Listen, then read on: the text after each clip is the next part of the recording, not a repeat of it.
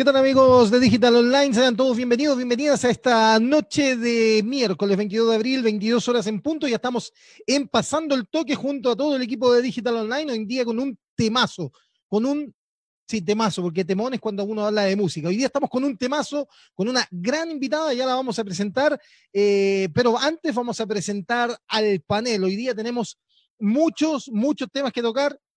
Afortunadamente tenemos un gobierno y un ministro de salud que jamás va a dejar morir estos espacios de opinión porque da mucho, mucho material. Vamos a partir en la comuna de Loprado, por allá por el poniente de la capital. Don Martino Yanel, ¿cómo le va? Muy buenas noches. ¿Qué tal, Memo? Buenas noches. Volver a encontrarnos, feliz de volver a encontrarnos nuevamente acá en Pasando el Toque, como decías, con, con varias informaciones nuevas, con algunas entrevistas que salieron durante estos días, eh, también con un tema interesante, la sexualidad en tiempos de pandemia para poder eh, tocar con nuestra invitada y bueno, em, viendo nuevamente cómo aumentan los casos, cómo, cómo eh, hay discriminación también con respecto a algunos casos de contagio. Eh, así que vamos a estar analizando varias cositas el día de hoy acá en Pasando el Toque. Vamos a hacer una pincelada por todos los temas que nos ha dejado este día miércoles bastante noticioso. Me voy a la franja de Ñuñoa, todavía en cuarentena. Ruega porque lo dejen salir a comprar, aunque sea la mitad de un pan. Don Bastián Guiñez desde Ñuñoa, ¿cómo le va? Buenas noches.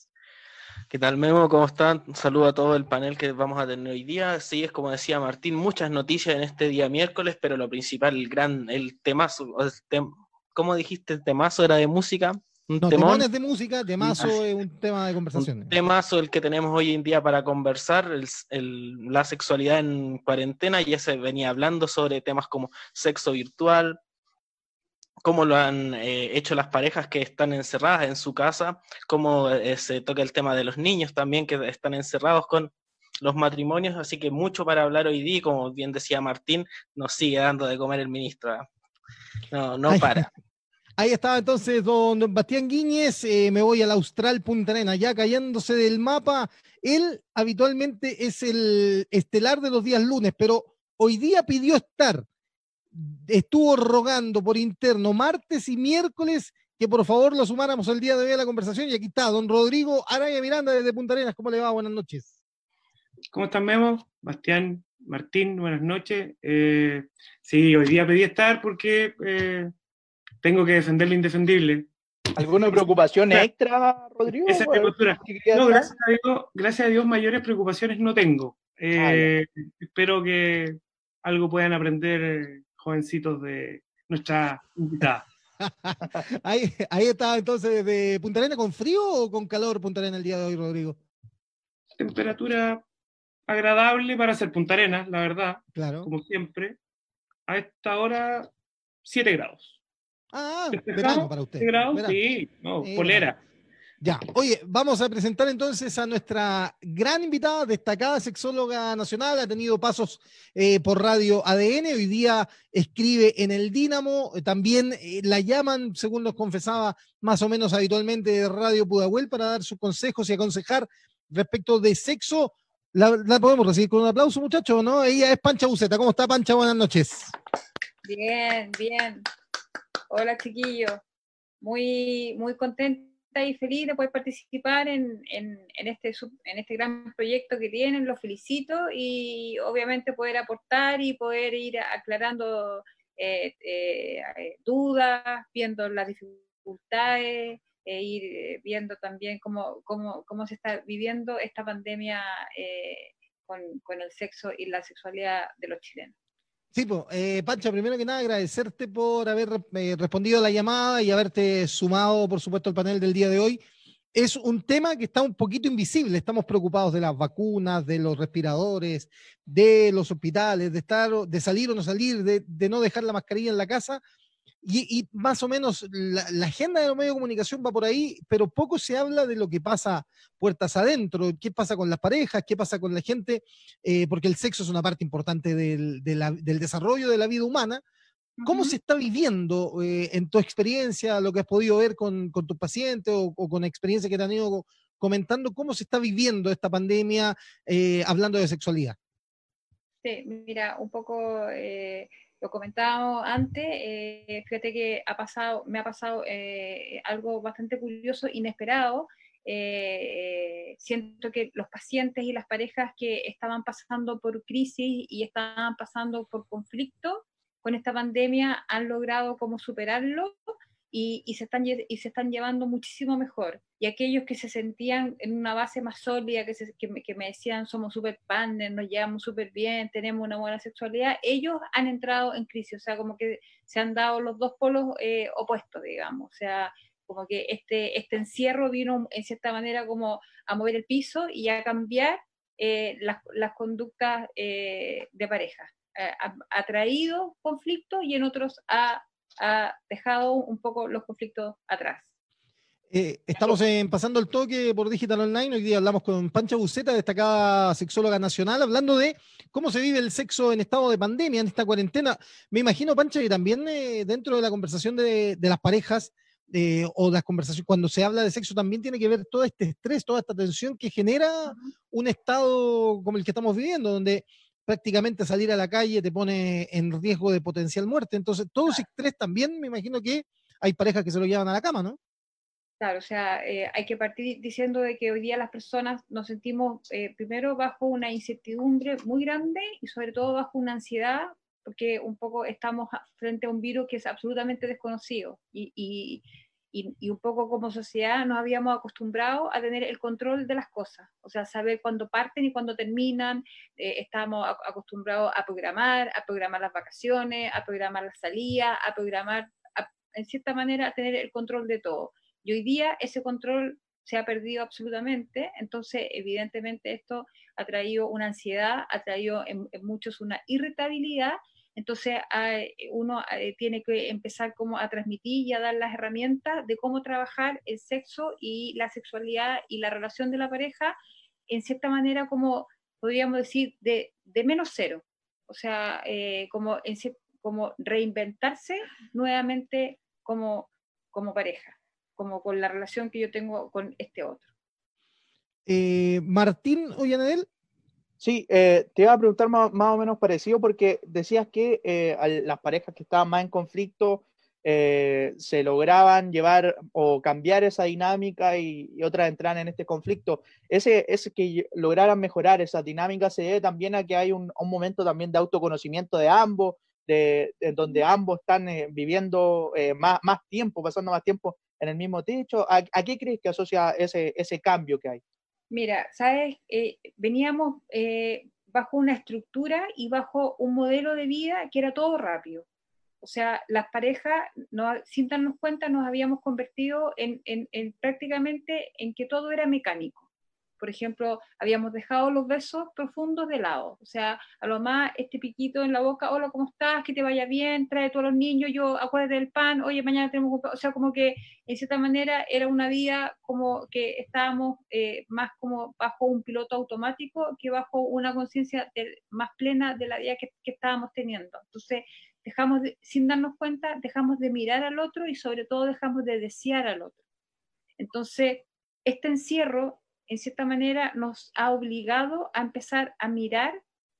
Al principio, los primeros días, eh, un poco incómodos, se sentían como ahogados de estar con este otro todo, todo el rato encima, pero eh, muchos me han dicho, fíjate que como que me volví a reencontrar con, la, con él o con ella, con la persona que me gustó en algún momento, como que empecé a mirarlo nuevamente como que empezamos a conversar. Siento que es el mismo ejercicio, por ejemplo, cuando se corta la luz y de repente como que nos empezamos a aburrir y qué vamos a hacer, prendemos la vela, pero un poco el estar sin luz nos hace, por ejemplo, conversar, no, no, no, nos hace como usar la creatividad, nos hace como, en cierta manera, eh, eh, eh, tratar de intentar de poner un tema, nos vamos a acostar, conversamos, nos, eh, como que se arma un ambiente un poquito más como, de, como de nostalgia, como de, como de recordar cosas eh, antiguas, y eso evidentemente para la sexualidad y para el sexo es,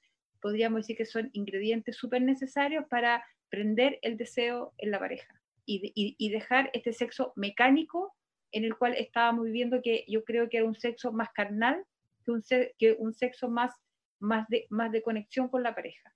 Pancha, y en ese sentido, por ejemplo, las personas que están solas, que no, no están con sus parejas o no vienen con sus parejas, ¿cómo trabajan eso también? Eh, de, de, también autoconocerse o, ver más allá, ¿cómo, van trabajando en, en ese sentido, eh, embarcado también en esta pandemia?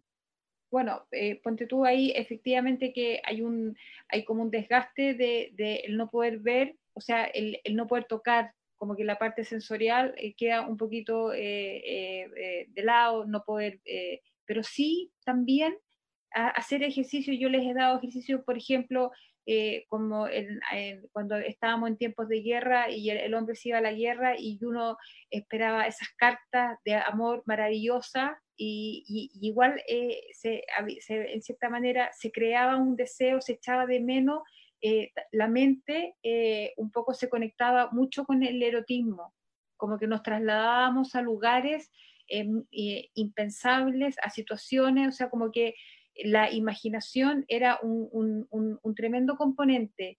Y todo eso en la sociedad eh, había dejado como de existir, estaba absolutamente como, como, que, como que lo habíamos aplastado, como que nos habíamos acostumbrado, vivíamos, como te digo, como que todo es instantáneo y ojo, que todo es desechable. O sea, eh, voy, voy llegando por un WhatsApp eh, y la otra, y, la, y, el, otro manda una carita, manda una manito, o sea, ya habíamos dejado de comunicarnos, no, nos habíamos dejado de mirar y siento que esta pandemia un poco como que no, nos ha obligado a empezar a hacer esos ejercicios, o sea, tanto los que tienen la oportunidad de estar juntos como los que no, también de buscar la forma de, de, de encontrar el deseo por el otro. Y, ojo, que es el ejercicio más difícil. ¿Se puede desear lo que yo ya tengo? Sí, se puede. Y ahí hay que empezar a hacer la pega. Estamos conversando con eh, Francisca Buceta. Ella nos pidió que le dijéramos Pancha. Así que Pancha Buceta, acá en Pasando el Toque de Digital Online, don Bastián Escobar, don Bastián Guíñez Escobar. Hola Pancha, eh, quería preguntarte precisamente sobre lo que estaba hablando recién, sobre eso de mantener vivo el deseo sobre algo que ya, ya se tiene. Claro. ¿Cómo esto, esto, pero a la larga para las personas que están encerradas, es una rutina, es el, constante día de la marmota. ¿Esto cómo va a ir influyendo en el fondo? ¿Va a generar eh, eh, más sexo en las parejas o eso va a terminar siendo algo, algo perjudicial para las parejas? ¿Cómo lo va a ir viendo o va a depender en verdad de cada uno cómo lo vaya claro, Súper buena como tu pregunta, porque acá es, es, donde nosotros tenemos que saber y aprender que también tenemos una inteligencia sexual, también somos, somos eh, inteligentes emocionalmente, no solamente para resolver o para hacer una suma o una resta, sino que la, eh, la, la, sexualidad también tiene una inteligencia erótica y yo creo que acá es, es fundamental de que las parejas, eh, el encierro no, no, los, no los haga como sentirse sobrepasados, sino como que, eh, por ejemplo, poner eh, horario, poner días también, poner, respetar las intimidades tanto en la pieza de los papás como en la pieza de los hijos. O sea, como remarcar eso, como que darse el trabajo de mirar al otro mientras está haciendo algo. O sea, si el otro está lavando los platos, poner un espacio en la sexualidad, por, ejemplo, la suma es 1 más 1 igual 3, y, ese 3 es justamente el deseo, y el deseo es la distancia que yo tengo con un otro. Cuando las parejas llegan a la consulta y me dicen, no, somos super panes, no, nos llevamos bien, si yo tengo mi dedo siempre aquí, al final no lo veo. Pero sí, pero, pero, pero, pero si me lo pongo un poquito a distancia, sí puedo decir, fíjate que mi dedo, mi uña creció, mi dedo es, es gordo, mi dedo, porque hay, hay, hay, hay, una instancia en la cual yo lo puedo mirar. Y eso hoy día se puede dar en este encierro, el, el, el, el trabajar y el poder, yo hago mucho el ejercicio de observar al otro mientras está realizando eh, una tarea de la casa, mientras está leyendo, mientras está limpiando, está pasando la aspiradora, está trabajando en el computador y preguntarme qué, qué me gustó de él, qué, qué, que, me sentí atraído o atraída de esta persona en algún momento. te pongo, dale. Te, pongo el otro caso, el de las personas, las parejas que están distanciadas. ¿Cómo es ahí? Porque ahí es más claro el deseo por el hecho de no tener a la persona, pero también se, se, puede caer en, en un distanciamiento y el término de la pareja. ¿Cómo se lleva bien eso? Y te lo pregunto porque ahora principalmente en Argentina está el tema del sexo virtual que ahora ya se está masificando más en Chile. Entonces, ¿cómo lo ves desde ese punto? Mira, yo, yo creo que las redes sociales y, un poco la tecnología, eh, hoy día tenemos que darle un, buen uso y, pienso de que eh, el poder ver a la persona ya es algo importante o sea, eh, ver, ver, la parte como corporal de ella. Y, yo creo que también ahí el jugar un poco, eh, pienso de que eh, obviamente cuando yo ya estoy en pareja y estoy en una relación más o menos seria, se supone que hay una confianza y hay códigos entre nosotros y, de repente ayuda mucho el erotismo, ayuda mucho las frases, ayuda mucho como el, por ejemplo, ya te corto porque voy a la ducha, ¿quieres venir conmigo?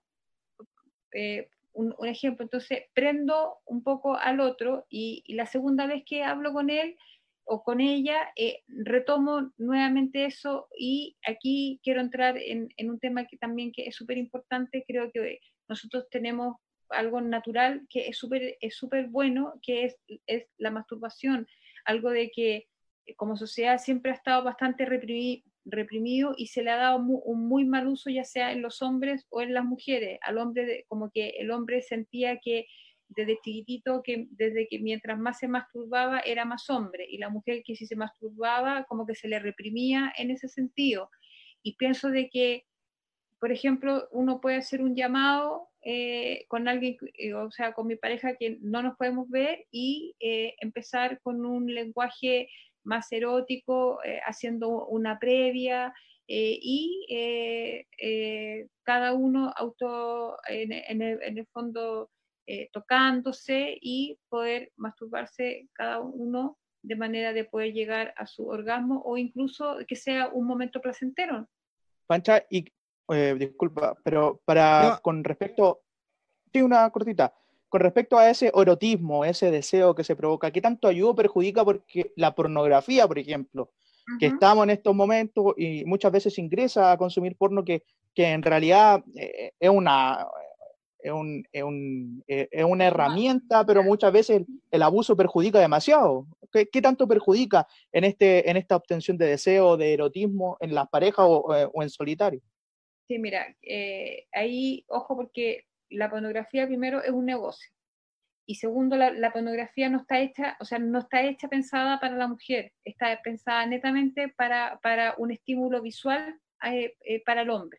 Si nosotros eh, vemos pornografía, está lejos, se aleja absolutamente de una realidad de un encuentro sexual entre un hombre y una mujer. O sea, es más, son, son situaciones que, se, que, que, no son reales, o sea, son orgasmos eh, eh, eternos, eh, son erecciones que, que, no se terminan nunca, generalmente son parejas que nunca se miran a los ojos, no hay besos profundos, o sea, es algo que se aleja absolutamente de, de, una, de una realidad. Entonces, yo pienso que, y aquí quiero hacer una recomendación, hay una, hay una gringa, hay una, esto una, en Estados Unidos, se llama Erika Laster, que hace pornografía para la pareja y, son, y, son, y son, son, capítulos y son bastante más amigables, son, son, son muy buenos y yo generalmente a, las parejas se, se, las recomiendo porque hay un estímulo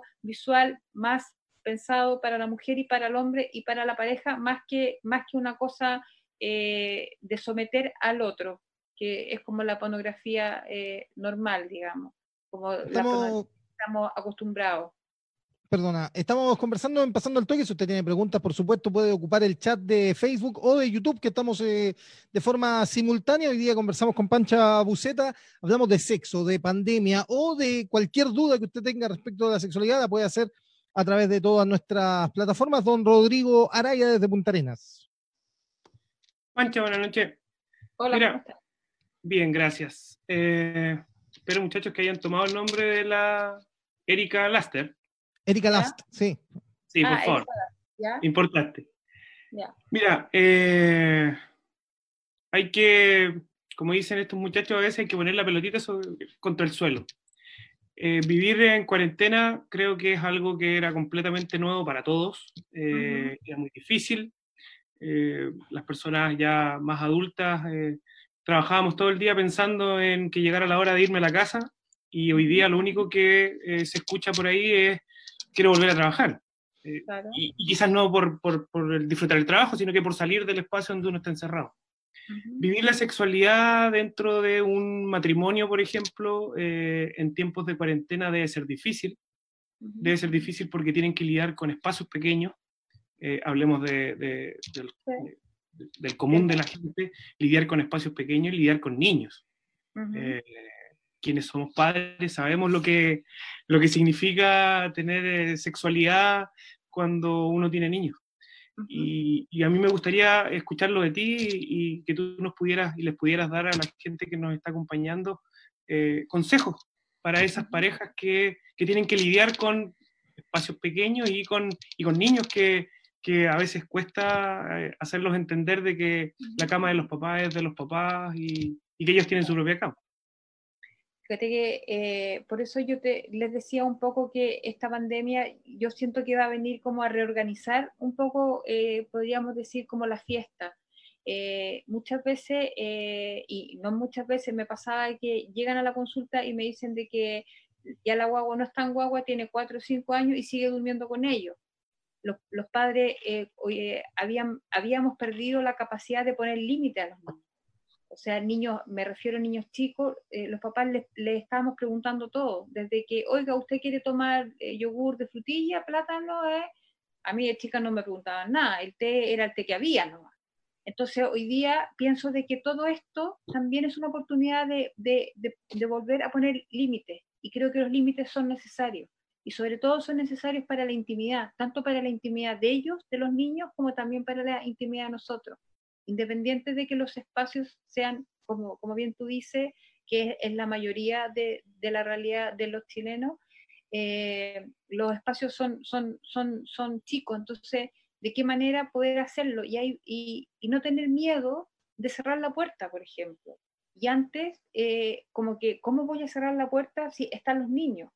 Y, y, pienso de que los niños tienen que aprender a que los papás eh, tienen la necesidad de, querer estar solos, que ya terminó el día y que los papás quieren conversar, quieren, quieren, quieren descansar, y así como ellos también tienen su derecho a cerrar la puerta y los papás también tenemos que acostumbrarnos a tocar, se puede, en qué estás, que, esto también sea eh, al revés, y no esta cosa de que no había límites para ninguna parte, o sea, los niños están todo el día en la, en la cama de los papás viendo televisión, comiendo, tomando, tomando té, almorzando y al final obviamente eso también opaca el momento de que yo quiero intimidar eh, con, eh, como, como, pareja, porque al final, y acá se confunde muchísimo. Una cosa es hacer familia y otra cosa es hacer pareja. Cuando, por ejemplo, yo vemos una película todos juntos, estamos haciendo familia. Cuando vemos una, una, película los dos, estamos haciendo pareja. Entonces, hay que diferenciar de que hay momentos de hacer familia y otros momentos de que tenemos que hacer pareja. Y eso creo que es importante de que niños, marcar las horas, ¿sabes qué? Eh, vamos a cerrar la puerta porque ya eh, con, el, con el papá o con la mamá vamos a ir a descansar y es el tiempo de nosotros.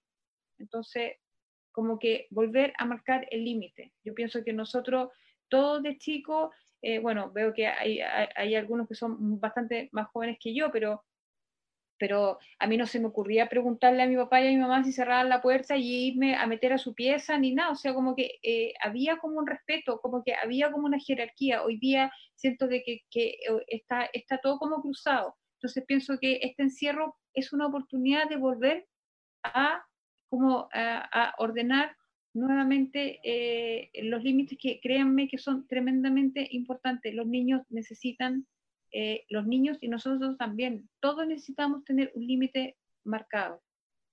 Oye, Pancha, eh, ya estamos ya pronto a cerrar ya esta entrevista, pero me gustaría, porque hablaban del sexo virtual, Obviamente que hay, hay gente que, que, es mayor, como Rodrigo, por ejemplo, que a lo mejor tiene, tiene pudor de explorar esta nueva, esta nueva forma de, de comunicarse, digamos. Eh, ¿Qué consejo le darías tú a esas parejas que están pensando o que, o que, o que lo han pensado juntos, pero no se atreven, o, o bien al hombre o la mujer que ha pensado proponerlo y no encuentra las palabras, no sabe cómo, tiene este miedo, perdonando la expresión, pero tiene este miedo a que la tilden de, caliente, por ejemplo, por, decirlo de alguna forma, ¿no? Entonces, ¿qué, consejo le darías tú como para abordar esa conversación que puede ser necesaria en tiempos donde eh, parece que vamos a estar harto tiempo más encerrados en las casas?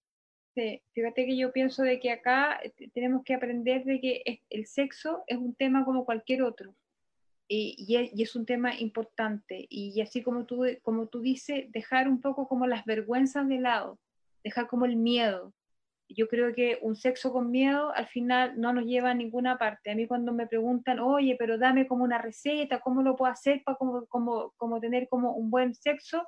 La única receta que yo siento que da resultado es tener un sexo lo más sano y lo más placentero posible. Y sano es justamente el poder conversar, o sea, mira, sabes que se me estaba ocurriendo esto, ¿te gustaría? ¿Qué opinas? Eh, ¿Te parece? ¿Te invito? Eh, ¿Te tinca? Como invitar al otro, no como imponer. Pienso de que esa es una muy buena manera como de, como de, sorprender, como de tomar una iniciativa. Y creo que no hay nada mejor y no hay nada más sano que el cuerpo. El cuerpo eh, es algo en el fondo que no tenemos que sentirnos como avergonzados, todo lo contrario, o sea, y, no me refiero netamente como a la parte como de los genitales, ya sea las mujeres, ya sea su pechuga, eh, su, vagina, el hombre, el pene, y, eso, sino también puede jugar, puede jugar eh, con los hombros, puede jugar con los codos, con las caderas, eh, con las manos, o sea, eh, hay, hay, hay, muchas fotos que no tienen por qué ser eh, netamente un, sexo explícito. Puede, puede ser, eh, no hay nada más entretenido que algo sensual, por ejemplo, algo llamativo. No nos olvidemos que los hombres son más, son, son visuales y las mujeres son auditivas. Entonces, ah, por eso que a los hombres les entra más fácil por la vista, como la primera impresión, y las mujeres, entonces, de repente, una, una buena palabra, una invitación, para, para, una mujer, eh, también las mujeres nos quedamos con eso. Y los hombres también, nosotras mm, también regalarle, también hacer la invitación y de repente eh, arreglarnos. Y acá, no porque estemos encerrados, tenemos que andar de buzo o de pijama todo el día. Y, y acá es importante, o sea, tenemos que arreglarnos, tenemos que marcar que los días es el lunes, el martes, viene el fin de semana, eh, y, y, si, y, si, en la noche voy a ver una película, me, me cambio, me, me, pongo otra ropa. Eh, también eso es parte de, de querer sorprender y, un poco hacerme cargo de, de, de este, este, cuento entretenido en el cual estoy invitando al otro. Como que no nos dejemos estar, como que estamos encerrados, entonces ya no me ducho, no me peino, no, no, me, no me pongo colonia, no me, no me pongo nada atractivo para, para, para el otro. Total, estamos acá en la casa, ¿no? O sea, es importante, estamos con un otro y seguimos siendo sexualmente activos. Entonces, Perfecto, Pancha. No sé si Bastián parece que quiere hacerte la, la última. Sí, quería preguntarte respecto a lo, lo que decías eh, sobre cómo eh, se estimula tanto los hombres como las mujeres eso, eh, por ejemplo, se puede dar muy, muy bien en el sexo virtual que hablábamos con Memo. Y también te quería preguntar sobre cómo ha sido esta evolución, porque tú decías, resaltabas la importancia de hablar de sexo. ¿Cómo lo has visto en Chile el, el, hecho de hablarlo? Porque igual todavía tenemos, la constitución dice que somos un Estado laico, pero aún así nuestras autoridades muchos se van por la parte moral, la parte de la iglesia, y no se habla mucho masivamente de sexo. Sí, pues. Bueno, yo, por ejemplo, muchas veces le doy gracias a la Iglesia Católica porque gracias a ellos a veces tengo mi consulta llena, porque son, en cierta manera, la religión ha, entrado a reprimir y hace nada teníamos un ministro de Educación que decía que sus hijos eran unos campeones porque, porque usaban condón. Entonces, si uno, si uno de repente analiza esa frase y esa mirada, uno dice, qué horror, en el fondo, ¿a dónde vamos a ir a parar? O sea, qué mal, qué mal, qué malas señales eh, se entregan frente a un tema que es tremendamente importante. Cuando y yo aquí, cuando llegan los papás y me dicen de qué manera hablo de, sexo con mis hijos, yo siempre les digo de la manera más simple, de la manera más sana. Primero, eh, respuestas cortas. Eh, cuando si llega un hijo y me pregunta, por ejemplo, oye, ¿qué es la masturbación? yo devuelvo la pregunta. Le, digo, eh, ¿tú por qué me estás preguntando esto? Entonces ahí me va a decir, no, porque lo había escrito, no porque, o sea, y ahí puedo entrar en un diálogo. Hoy día con las noticias también eh, creo que es una instancia de empezar a poner temas sobre, sobre la mesa con, esta, con, las tres causales sobre el aborto, por ejemplo, también sobre con el tema, eh, hace poco salió un, reportaje, hace como tres días, en, las noticias de los remedios más solicitados online y el, quinto era el Viagra. Entonces, eso, eso también es un llamado. Y acá es eh, eh, también, ¿por qué el hombre necesita Viagra? ¿Porque está encerrado? No, el hombre necesita Viagra porque un poco le ha puesto tanta importancia a la erección y, siente tanto que él tiene que cumplir que qué, voy a pensar, o sea, él ya está como asustado de que voy a estar encerrado y qué pasa si no funciono, si no, rindo. Entonces, ante eso, eh, ya tengo mi pastillita eh, y no voy a fallar frente a la otra persona. ¿Qué importa no tener una erección? ¿Qué va a pasar? No va a pasar nada, es normal y absolutamente válido. Entonces creo de que, de que como, país nos queda muchísimo y tenemos que partir con las nuevas generaciones que créanme que no tienen ningún problema, no tienen ningún tabú de poder, ellos no se sienten incomodados con este tema, ellos no, ellos no, tienen problema eh, con un compañero o una compañera distinta, no tienen problema eh, con, con, con, con, los géneros ni con las orientaciones sexuales distintas. Somos, somos los adultos los que nos sentimos en cierta manera con miedo frente a lo desconocido. Entonces ahí que, que, que, si, que si yo le hablo a, mi hijo del condón, quiere decir que va a tener más relaciones sexuales. No es, no es así, yo estoy hablando de un tema de prevención. Así, así como, le, como le digo que es importante que se lave los dientes para que el día de mañana no tenga que eh, tenga una buena dentadura y cree un hábito, eh, también tengo que hablar sobre, sobre el autocuidado y la prevención ante el momento de tener relaciones sexuales con, con, eh, en el momento que se inician sexualmente. Hoy día, por ejemplo, se inician sexualmente entre los 13 y 14 años y, y las mujeres tienen mucho sexo anal porque quieren llegar virgen al matrimonio. Entonces, ahí, ahí, uno se, ahí uno se da cuenta que los jóvenes también tienen un desorden, justamente como sociedad, ¿qué le estamos entregando? Quieren llegar virgen, pero tienen sexo anal, o sea, están partiendo totalmente eh, eh, al revés, o sea, les, estamos mandando señales completamente eh, que al final vamos a hacer de un sexo algo que en algún momento se les va a trabar y van a empezar a tener dificultades a lo largo de, de su vida. Creo que, por ejemplo, la píldora del día después. Eh, creo que eso, eh, eh, como recalcar que eso no es un anticonceptivo, es, es, una pastilla de emergencia frente a un abuso reiterado, por ejemplo, y no que las jóvenes la tomen y, o sea, es importante que eso vuelva a tener una receta médica, tanto esa píldora como el Viagra, y, y que esa receta sea retenida y no que, y, no, y no que teniendo 14 años se juntan entre, entre tres, van y la compran. O sea, creo que como sociedad todos tenemos que hacernos cargo, los padres en primer lugar y ojo, las políticas públicas. Si, uno ve cualquier programa de gobierno, nunca está la sexualidad ni en colegios, ni en, en, en ninguna parte. Nadie se quiere hacer cargo, ni el Ministerio de la Mujer, ni, ni, ni, la infancia, nadie. y los que somos más viejos nos acordamos del escándalo que hubo con las jocas, por ejemplo, por allá finalizando los 90, ¿no? Sí, ya, y, ya, y cuando la Carolina Toa era alcaldesa de Santiago, igual hizo... El libro. Y claro, fue totalmente criticado. Y, y, qué mejor si yo cuando hago, los jóvenes preguntan eso. Y son, y son, son las necesidades que tienen. Entonces al final nadie se quiere hacer cargo de eso.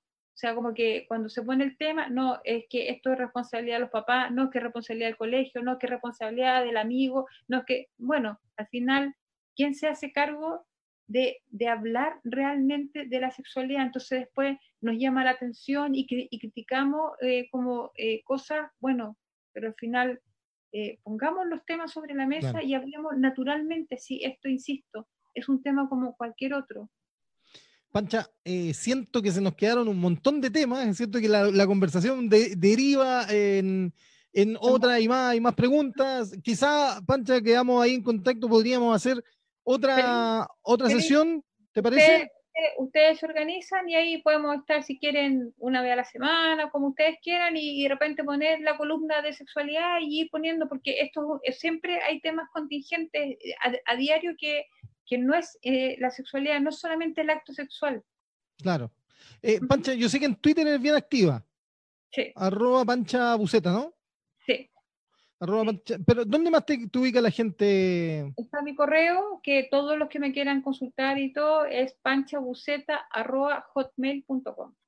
Perfecto. Ahí está. Entonces, panchabuceta.hotmail.com. Si usted tiene dudas, quiere consultar algo acerca de su sexualidad, comuníquese con Pancha Buceta. Pancha, te damos un aplauso de nuevo. De verdad, muchas gracias por la, por la entrevista.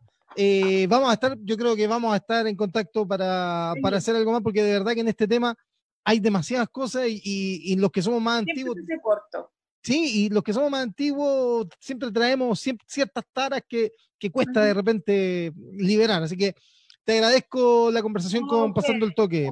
y los felicito por el programa y por esta iniciativa y mucha suerte. Así que cuando necesiten, ya saben, me llaman y feliz de colaborar y aportar. Ya vos, Pancha. Ahí está entonces Pancha Buceta, destacada sexóloga nacional, hablando un poquito de sexo, muchachos. Eh, ¿Qué les pareció? ¿Se, se les hizo corto igual que a mí, no? Sí, muchas cosas más que, me gustaría preguntar. Claro. pero llame, pero... Pues llame. Conéctese, llame ahí en Twitter. Voy a mandar el mail.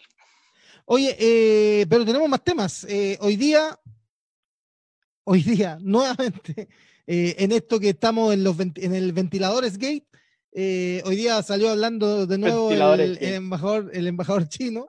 Pero, Algo que eh, calienta casi tanto como el sexo. Claro, que exactamente, casi tanto. pero hoy día salió hablando Mañalich, lo, lo inquirieron los colegas periodistas ahí en el punto de prensa habitual, ¿no? Lo inquirieron y él salió con, con una frase que, que, yo los quiero invitar a, a, que la analicemos, digamos, que es, lo que tengo absolutamente claro es que este es el momento en que tengo que estar a cargo del Ministerio de Salud. Después de él es el hombre. Él es el hombre. ¿Ah? hay nadie más capaz. Exactamente. Nadie más capaz que, él. Eh, ¿Por qué? Porque vienen, hay muchos cuestionamientos eh, hacia, hacia la labor de Mañalich. Se habla de que le tiraron las orejas. Antes del, punto de prensa tuvo una reunión con Piñera. Y tiene relación también tiene relación con las declaraciones, con las críticas de su sector, con las críticas de, personajes del gobierno, con las declaraciones, por ejemplo, en Canal 13, en esa entrevista posterior a la entrevista que le hace la tercera al embajador chino acá en nuestro país. Eh, pero no deja de lado la soberbia, le gusta, le gusta. Eh, eh, bueno, algunos decían es un personaje, he leído este último, es, imposible que no sea eh, tema en todas las mesas Mañalich. Y, y, esta última semana sobre todo, que eh, les gustaba porque era un hombre confrontacional, eh, que, que, tenía las cosas claras, e, etcétera, etcétera. Pero em, yo creo que está bien y puede, puede ser capaz totalmente y podemos creerle todo lo que diga y nos podemos salvar varias personas de, de esta pandemia, etcétera, etcétera. Pero yo creo que tiene un error grave que quizá está relacionado con esa confrontacionalidad, em, que a veces toca temas innecesarios, que, que quizá eh, una persona que, que está liderando eh, y que está en un momento crítico en un país en donde están aumentando los contagios, donde están aumentando las muertes, en donde no había un mayor control en diversas en diversa áreas, eh, debería como decir, bueno, yo no, no, no, quiero meterme acá porque me puede perjudicar más adelante, no sé, por ejemplo, el mismo tema eh, que fue ayer, cuando le preguntan eh, sobre esta, esta situación que ponía la subsecretaria Daza de ir a tomarse un café, él decía, pero es que entonces son cosas innecesarias, puede decir, yo no respondo a esta pregunta, me voy por otro lado. No sé, no, Mañalich le dio diciendo que podíamos ir por una cerveza incluso. Claro, claro. entonces... No, como que lo tomó, como que lo tomó la talla. Mm. Pero Memo, anota esto porque no va, a volver a pasar nunca más. Dígame, Carol Cariola en su Twitter, la frase más acertada del día. No. Él es el principal enemigo de su propia gestión. Sí. Pero mira, él es su propio enemigo.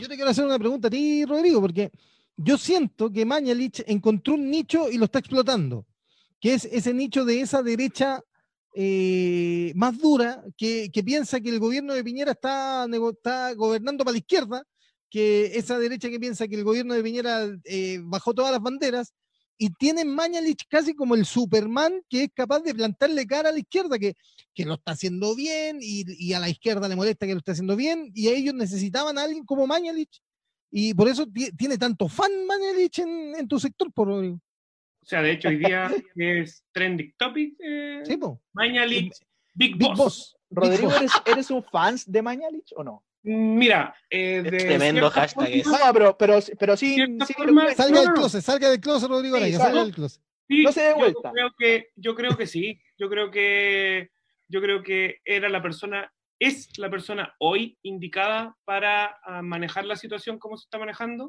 Creo que más allá del me contaron, me dijeron o yo sé qué, creo que las decisiones que ha tomado el gobierno, eh, que él es la cara visible, en definitiva, no es él el que toma las decisiones solo. Eh, sí tiene errores comunicacionales gigantes, por eso eh, cito a la señorita Cariola diciendo que él es su propio enemigo. Si él guardara silencio y se dedicara a trabajar, y por eso, a diferencia de lo que ustedes partieron diciendo, yo sí entiendo la frase del ministro. Lo que hoy día él tiene absolutamente claro es que él debe estar a cargo del Ministerio de Salud. Él no se tiene que preocupar de lo que digan los periodistas, de lo que diga su, la oposición al gobierno o lo que diga la derecha dura. Ya, pues, pero, ahí, quiero, meter a Bastián y preguntarle. pero dame un segundo, porque, claro, Rodrigo dice, no, es que tiene que hacer la pega, pero estamos hablando de un ministro de Estado que tiene que salir diariamente a rendir cuentas y uno le tiene que pedir cierta cierto, Perdón, cierto decoro, Bastiano, ¿no? No, por supuesto. Sí, sí, claro, sí, yo comparto con Memo, pero es que, ¿sabes qué? Él que tiene esa postura confrontacional, tiene que salir a dar explicaciones y tiene que salir a decir cosas de repente que no debiera decir, porque, por ejemplo, el flaco este que siempre está ahí con cara de miedo, de trágame tierra, que, está con él comúnmente... Subsecretario de redes asistenciales. Él, él, oye, ese gallo aquí en la frente tiene un tengo miedo quiero salir corriendo. No responde nada, tirita, le tirita la voz cuando tiene que responder algo que, lo saca de, su, de sus redes asistenciales. Viejo, necesitamos que diga lo que tenga que decir. Habría que decirle al ministro, por favor, guárdese esa información y no lo diga.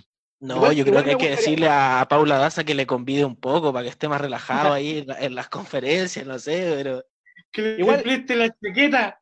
Igual me, gustaría, me gustaría, por ejemplo, que, que le saliera más también, o sea, eh, después de, de, esta polémica que quedó con, con el tema de, del embajador chino, al siguiente día no salió y salió eh, la subsecretaria Daza con, a, dar el informe, entonces sería, sería si, si, se ve con la cara tan representativa, que saliera todos los días, que, que diera la cara todos los días, y también eh, un, una poca, le quería contrapreguntar a, a Rodrigo en, en, el sentido de que daba que es un fans de Mañalich, también cuando lo acusaron de ética del colegio de médicos, también sigue, sigue en, el mismo estatus. Sí, porque, supongo ha cometido cosas graves. Sí, pero, supongo, Martín, porque supongo que así como tú citas que él haya sido cuestionado por el colegio, él nunca, la Corte Suprema rechazó la salida del señor Mañalich del colegio de médicos. Por lo tanto, todo lo que se hizo, sí, cuando tú tiras la piedra, lo que pasa mucho en Chile, cuando tú tiras la piedra y enlodas la postura de alguien, después esa misma, esa misma gente que viene y enloda, nos viene a decir, oiga, ¿sabe que aquí está la sentencia de la Corte Suprema que dice que lo que nosotros dijimos estaba mal dicho o estaba mal hecho? ¿Cachai? Entonces, sí, a, mí, a mí bien poco me importa, bien poco me importa si el señor Mañalich es simpático o es pesado. A mí me interesa que haga la pega. Sí, yo en ese y lamentablemente, y lamentablemente, como conversamos el otro día, el lunes, si, mal no recuerdo, eh, yo no sé si son los asesores porque le estábamos dando cadena perpetua a los asesores, pero es que ahora también nos cuestionábamos ese día que parece que no viene de los asesores, sino que viene de su propia cabeza. Se juega mal. Yo creo que eh, en eso tiene razón Rodrigo. Se necesitaba una persona que tuviera una personalidad fuerte para salir a dar un punto de prensa todos los días. Ahora está cayendo en la soberbia y en los errores comunicacionales y eso le va a pasar mucho a la cuenta. Yo me acuerdo de, los primeros puntos de prensa cuando empezó la pandemia, el hecho de decir como sobradamente como somos el país que más test hace y como de América, con una, una cara que demuestra en verdad que él quiere dejar un... que él, él va a ser el mejor. Cuando él dice que él es el hombre, él yo creo que se lo cree. De verdad, él está, candidato, sí. él, él, está convencidísimo. Dejó claro que no quiere ser candidato. No, no por eso. Pero yo creo que... Yo creo que él va a terminar cayendo, lo hablábamos el otro día, ya las acusaciones constitucionales son un poco ya en joda, pero el error comunicacional del tema de ventiladores que se sumó hoy día otra lista que habló el embajador eh, chileno en China diciendo que él no tenía ninguna información y que China no estaba mandando ventiladores y que lo único que había mandado China para Chile era lo que eh, salió en fotos, las mascarillas, exacto. Entonces, ese tipo de, porque ya, ya es una mentira de frentón involucrar a otra nación, lo decíamos el día lunes, el, el tema es súper grave. Yo creo que él es, tiene la personalidad para encarar la crisis eh, no, más no sé si tiene la cabeza tan clara para hacerlo. yo, creo que se, está, ahogando solo. Yo te, yo te, pregunto esto. ¿A ti te gustaría un ministro que saliera en cadena nacional parado y dijera, buenos días, hoy día los contagiados suman 10.672, fallecieron 136 personas. No, pero hemos hecho, hemos hecho hasta luego. partí diciendo que la personalidad la tenía, que yo decía que ese era un, atributo a favor. Pero te está yendo al chancho por roro. Pero no. Lo que eso es lo que comúnmente es que, es que esa es la caricatura. Esa es la caricatura. es lo que yo estoy haciendo. pero, a ver, pero, si, mira, si no habla, no habla, se le critica porque no habla. Déjame enumerarte las polémicas de esta semana no de esta semana. Polémica con China, Polémica con la prensa, porque acusó a la tercera de mentir e inventar. No, no, no, fue solo a la tercera, fue a todos los medios de comunicación. La prensa está para eso. la, prensa está para eso. Y, Martín, que es periodista, eh, y Don Pelado, que trabaja en el gremio periodístico, también sabe lo que le duele a los periodistas que, te acusen públicamente de mentir y falsear. No, y sobre todo el diario que es de su sector, eso es lo peor. Claro, que tiene una fuente en la moneda increíble, pero bueno. El martes le echa la culpa a los... El lunes sale diciendo que fue un error eh, suspender las clases.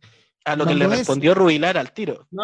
y aparte, y se mete en otro ministerio, se mete en las decisiones de otro ministro. Hoy día fue súper claro, súper claro. Si ese es el problema, es que eso es lo que, eso es lo que yo no entiendo. ¿Por qué cuando alguien dice A, entiende Z? No, no, no, no, no. Los periodistas salen diciendo H. Cualquier cosa. No, no, no, no, Lo interesante es darle combo. No, no, oye, no, o sea, yo también pienso que nosotros mentimos. Yo sí, sí, todo el rato sí. Y, y a la prensa la maneja, y a la prensa la maneja el gobierno de turno. No, no, no. Oye, se, se acabó que hable Rodrigo solo si mentimos. Po. Pero entonces, si, si, ya, si es, el, si esa es la postura, Rodrigo, yo creo que alguien debería pasar y decirle, oye, la estamos cagando un poquito, deberíamos ser mucho más atinados con nuestras declaraciones, porque el tema comunicacional ha, sido por una ah, piedra en el zapato para el gobierno. Yo estoy seguro que en este caso la tercera ha sido, eh, o los periodistas de la tercera han sido dignísimos, porque ellos podrían, cuando tú entrevistas a una autoridad de gobierno como el ministro Mañalich, tienes todo respaldado en grabadora o en, tienes la grabación de tu teléfono. Ellos perfectamente pudieron haber publicado íntegramente la, la, la, la entrevista para dejarlo de mentiroso y haber, y haber eh, aumentado la bola de nieve. Yo creo que lo que hicieron fue filtrarle la conversación a la ministra Rubilar y Rubilar sale a, a, las pocas horas diciendo la tercera es un medio serio y en forma eh, cumpliendo todas las normas. Oye, además nadie escribe por WhatsApp, estimado don ministro Mañalich. Nadie aunque sea chino y embajador. No, nadie. No, si eso ya quedó claro. ¿Cachai? No, el chino va sapeando con el chino, no, si eso, eso ya está. Entonces, mira, y lo otro, después lo que pasa es que Mañalich agarra, es que, es que es difícil, o sea, que el tema de avancemos, también.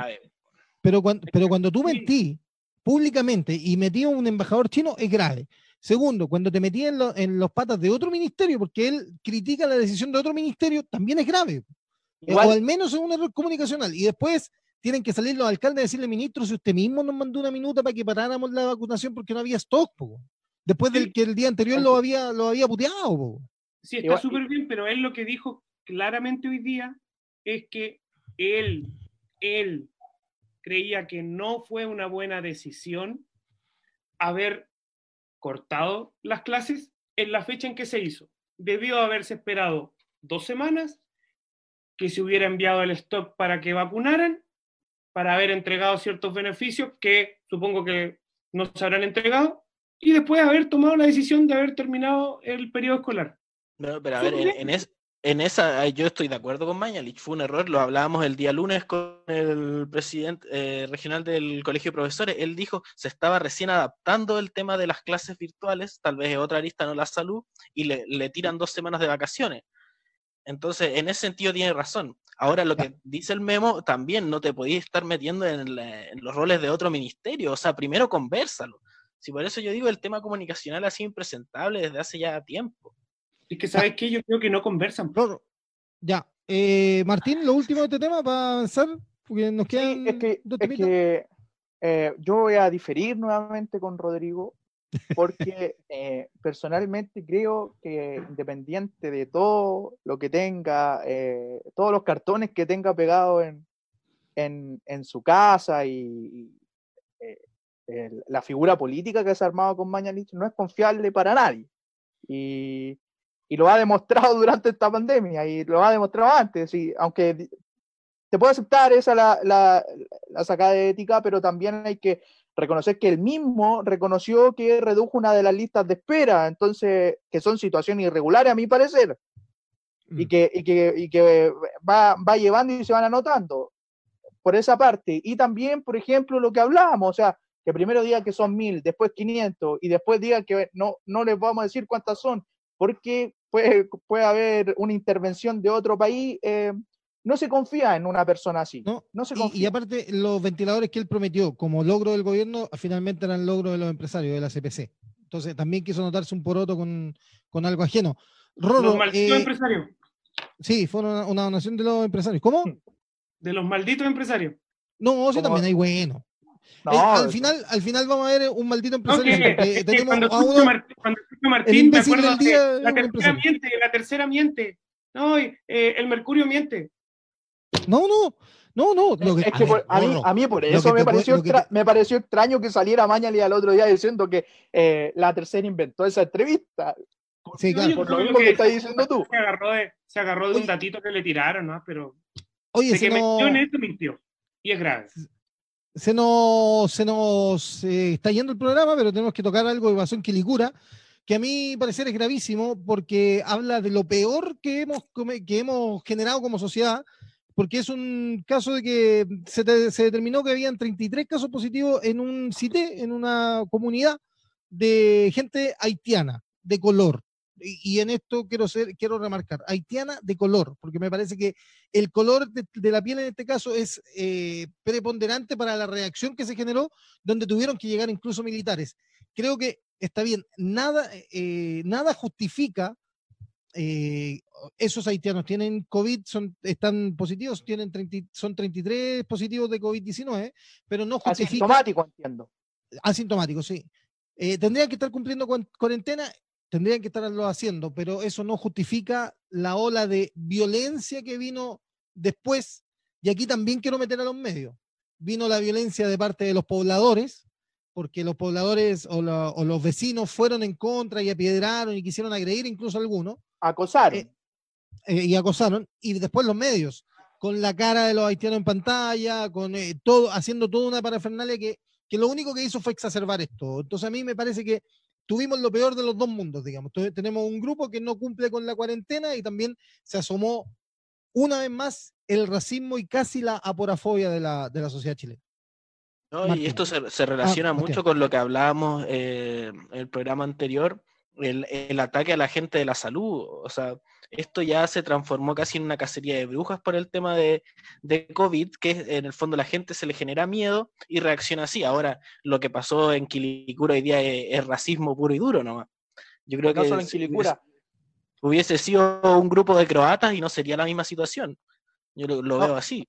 Y yo te digo, no solo en Quilicura, porque en Villa Alemana, por ejemplo, hay cartelitos que los chinos salgan de Villa Alemana porque eh, portan el coronavirus. También hay, entonces, yo, yo entiendo en este caso a los haitianos, por ejemplo, que, que no quieran hacer la cuarentena porque no tienen otra posibilidad. Ellos trabajan, tienen trabajos que no son, eh, no están con contratos, son trabajos más independientes, y si, y si se les corta su trabajo, eh, se, se mueren de hambre, ¿cachai? Entonces, eh, es el tema que hablamos anteriormente, que hay muchos que están ilegal o que no están regulados por un tema totalmente eh, que, no se entiende, porque hay un, cierto círculo vicioso en ese sentido, y también entiendo que, eh, y vi eh, algunos haitianos declarando que decían, por ejemplo, que no confiaban en el MinSal, en el Ministerio de Salud. Entonces, es algo que está relacionado con el otro tema también. Sí, sí yo personalmente no sé si será racismo o no puro y duro. Sí creo que fue una falta de respeto, independiente de la nacionalidad que tengan. Creo que lo que se hizo hoy día en televisión eh, fue una verdadera falta de respeto. Creo que esto que sucedió hoy en la mañana y lo que se vio en todos los canales de televisión viene a reafirmar la columna de Carlos Peña el domingo. Eh, si ustedes ponen y se pasean en la mañana, es una verdadera campaña del terror. O sea, tengan miedo y, esto provoca histeria colectiva. Y lamentablemente en sectores súper complicados. Yo trabajé siendo funcionario carabinero, trabajé en Quilicura y Quilicura es una comuna que tiene gente maravillosa. Muy buenos amigos tengo, recuerdo un par, pero es un sector súper complicado. Y ¿Cómo les pides a esas personas que viven en sus propias casas hacinadas que tengan a media cuadra un cité contagiado? Se preocupan, pues viejo, se preocupan. Y, ahí se olvidan de lo generosos que son, porque, porque hay gente generosa, pues viejo, hay gente que, que si tiene una sopapilla se la convida al negrito que anda vendiendo su, Super 8, se la cambia, está bien. Todo súper bien. Pero ahí a uno, eh, eh, con el miedo, quiero pensar que es miedo se les olvida eso y pasa lo que hicieron, ir a piedrar y, a todo lo demás. Ahora, que no lo comparto de la gente con cámara y con micrófono, por supuesto que no, porque, porque eh, como dice Bastián, eso a los croatas no les habría pasado aquí en Punta Arenas. Si, aquí tuviéramos un par de croatas eh, contagiados con coronavirus, no los van a entrevistar a su casa. Por eso racismo, creo yo. Sí, por eso digo. Me, suena, me suena creo que la falta de respeto independiente al, a, la nacionalidad. Lo que sí, por supuesto que eh, entrevistaron a los dos menos indicados. Ahora, yo creo que tiene que ver con, la, con lo que hablábamos con tu profesora el día miércoles pasado, Martín, también es un poco de clasismo. Porque si fuera racismo, uno tendría que, eh, o sea, también tendría que estar contra los croatas, pero acá se va contra el negro, pero porque, porque es negro y porque es pobre, en el fondo. Entonces, tiene, no, pero que en ese, mucho de clasismo en ese sentido em, estamos más lejos del clasismo porque se da en una comuna que no, no es de las más ricas tampoco. Entonces, e, yo, yo lo asocio al racismo porque si no hubiera sido, no hubiera sido gente de color, no hubiera sido así la reacción.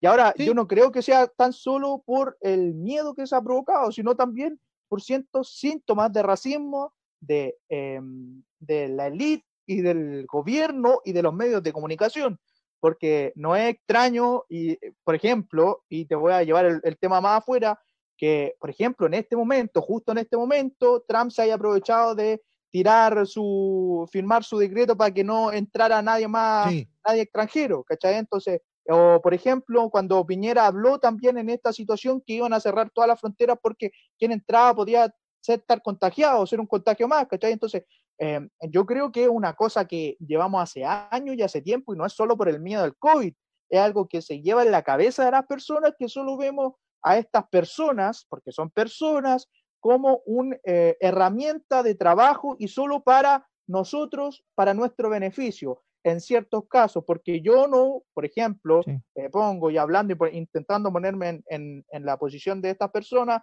yo no me voy a ir a limpiar eh, la ciudad en este, en este tema de pandemia, pero claro, si alguien que está eh, en, este, en, esta, en este país por temas irregulares, querámoslo o no, no está reglamentado, pero sí que quiere tener ese trabajo porque necesita las monedas y lo va a hacer, y en ese caso está lleno de gente haitiana o de otros países, colombianos, peruanos, venezolanos, limpiando las calles, sanitizando, porque es el único trabajo o la única posibilidad que ellos tienen porque y es la única que la única posibilidad que les dan para tomar para poder subsistir. Y por eso yo te decía entiendo a estas personas que no quieren hacer la cuarentena porque quizás esa, ese negocio o ese ese restaurante o sea ese local de comida es el único sustento paga día. que tienen. Entonces, y paga diariamente entonces yo creo que va mucho más allá de un miedo que se ha provocado por el COVID que hay hay un miedo porque, por ejemplo, lo, lo, vemos con lo que les decía anteriormente en Vallenar, cuando ven a estas cuatro personas que tienen COVID y le quieren quemar la casa, pero yo creo que es un tema mucho más allá, mucho más amplio que solo miedo, es racismo puro y xenofobia también. Sí, hablemos de, mm, para que, solo, esto solo para que Pelado no se quede con la placa hecha, ¿ah? eh, hablemos de eh, la cárcel de Puente Alto, porque hoy día, a, eso, del mediodía, a eso del mediodía empezó a circular eh, por Twitter, Gendarmería lo comprobó, que al mediodía de hoy, dice el Twitter de la institución, nuestro personal logró controlar desorden en la población penal de la cárcel de Puente Alto. Los hechos ocurrieron en el dormitorio 3 de la Torre 1, módulo de condenados. Cinco, que esto es lo más importante, cinco gendarmes fueron tomados como rehén, no se registraron heridos graves. Eh, entiendo que el, reclamo de los presos era por el hacinamiento y el brote de COVID-19 dentro del penal. Lo preocupante de esto es que se esparza a otros penales de Chile, ¿no? Esa sí que es una reacción netamente por el miedo. Yo creo que si hay gente nada hoy en día en el país, bueno, son las cárceles de Chile, que dudo seriamente del proceso de reinserción social que existe en este país, la verdad. Pero es, una situación bastante grave el hecho de que hayan tomado rehenes a gendarme, porque ahí la, relación ya cambia totalmente y la gravedad es que se puedan amotinar. Lamentablemente, la, que va a tener que tomar gendarmería para con estos presos van a ser, yo creo, de un mayor hacinamiento, de una mayor represión, en pos de evitar ciertos motines. Mira, yo, yo personalmente eh, en este punto eh, hablo desde, mi, mi, profesión. Yo soy, yo me dedico a la defensoría penal privada. Yo soy defensor de muchos que hoy día están privados de libertad aquí en la cárcel de Punta Arenas y, es parte de mi trabajo. Eh, gracias a Dios, eh, lo que sucedió en Puente Alto eh, no es la realidad de Punta Arenas, pero, pero también hay que darle una pequeña pasada a que las personas privadas de libertad, no todas por supuesto, hay un cierto aprovechamiento, Bastián. Eh, hoy eh, día, hoy día ellos, ellos entiendo que están, están en una situación de hacinamiento y que, que se contagie uno, eh, se va al hospital y si lo mandan de vuelta, adentro no, no, van a tener dónde tenerlo porque no hay espacio, porque no hay un lugar donde va a estar solo él. Y si son 100, cagaste. es así de sencillo y es así de crudo. ¿Qué es lo que están buscando ellos con esto? Exacerbar para que este famoso indulto pueda tomarlos a ellos. El problema es que hay delitos y delitos, hay condenas y condenas y hay personas y personas. Eh, solo hoy día he leído tres o cuatro, cuatro eh, noticias en donde eh, salió con el indulto, fue y mató a la señora. La violó, en Rancagua, Felipe. En Rancagua, no sé, la mujer salió de la cárcel y fue y mató al marido que tenía la custodia de los dos niños. Sí, sí, total. No, claro, pero es que ahí hay, ahí hay dos temas. O sea, la cárcel es la cárcel por algo. Ahora, la contingencia te obliga a otras cosas, si no implementemos la pena de muerte. No, no, no, no. yo la verdad es que creo que. si un reo se contagia, lo más probable es que haya. se aumente la tasa de mortalidad de las cárceles.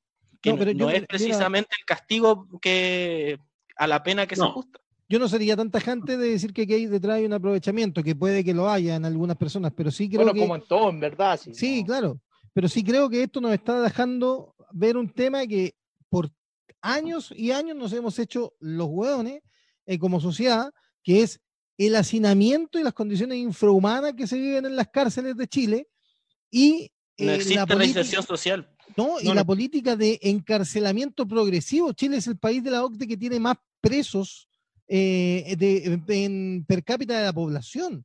Y, eso va aumentando. Entonces. Ahí su, sistema procesal penal hecho por algunos. Por eso, pero entonces. Claro, eh, en la, entiendo que en la cárcel de Puente Alto hay muchos condenados, pero también hay gente que está en espera de condena, que ni siquiera ha sido condenado y que probablemente salga libre. Entonces, tenemos que, yo creo que es necesario como sociedad pegarle una revisión completa al sistema carcelario chileno, Martín. ahora, eh, menciona aparte, al menos parte, eh, perdón, eh, ellos tienen que convivir con, con, ellos y esta situación de haber sido de haber sido puestos como rehenes, me imagino que debe ser una situación súper complicada. Sí. Martín. A pesar de que están en una situación como esa, los internos. Rodrigo. Los internos son súper respetuosos con la gente de, de, gendarmería. Yo lo veo cuando voy a las visitas. Bueno, es que no voy, no voy tampoco tener mucho más, pues sí si, soy, si no eres irrespetuoso, te sacan la cresta, pues, sí. claro, son eh, pero yo en, eso acuerdo con Rodrigo, la pega de gendarmería es súper ingrata. No, no, yo... te, pagan nada y te echan por aceptar eso, no, o sea, no, no tenéis por dónde. Ahora, yo creo que, el, como decía Memo, el tema principal es el hacinamiento y tiene que ver con la reinserción, porque no habría tanta acumulación de presos y los que salen no vuelvan a reincidir.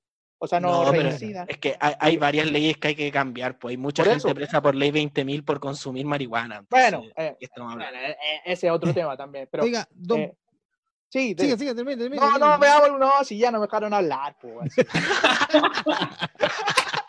Va no, pero termina, Martín. No, si tiene, tiene, relación con lo tuyo, si ya lo dije, chao. Uy, Martín, ¿qué onda, güey? No, no, no.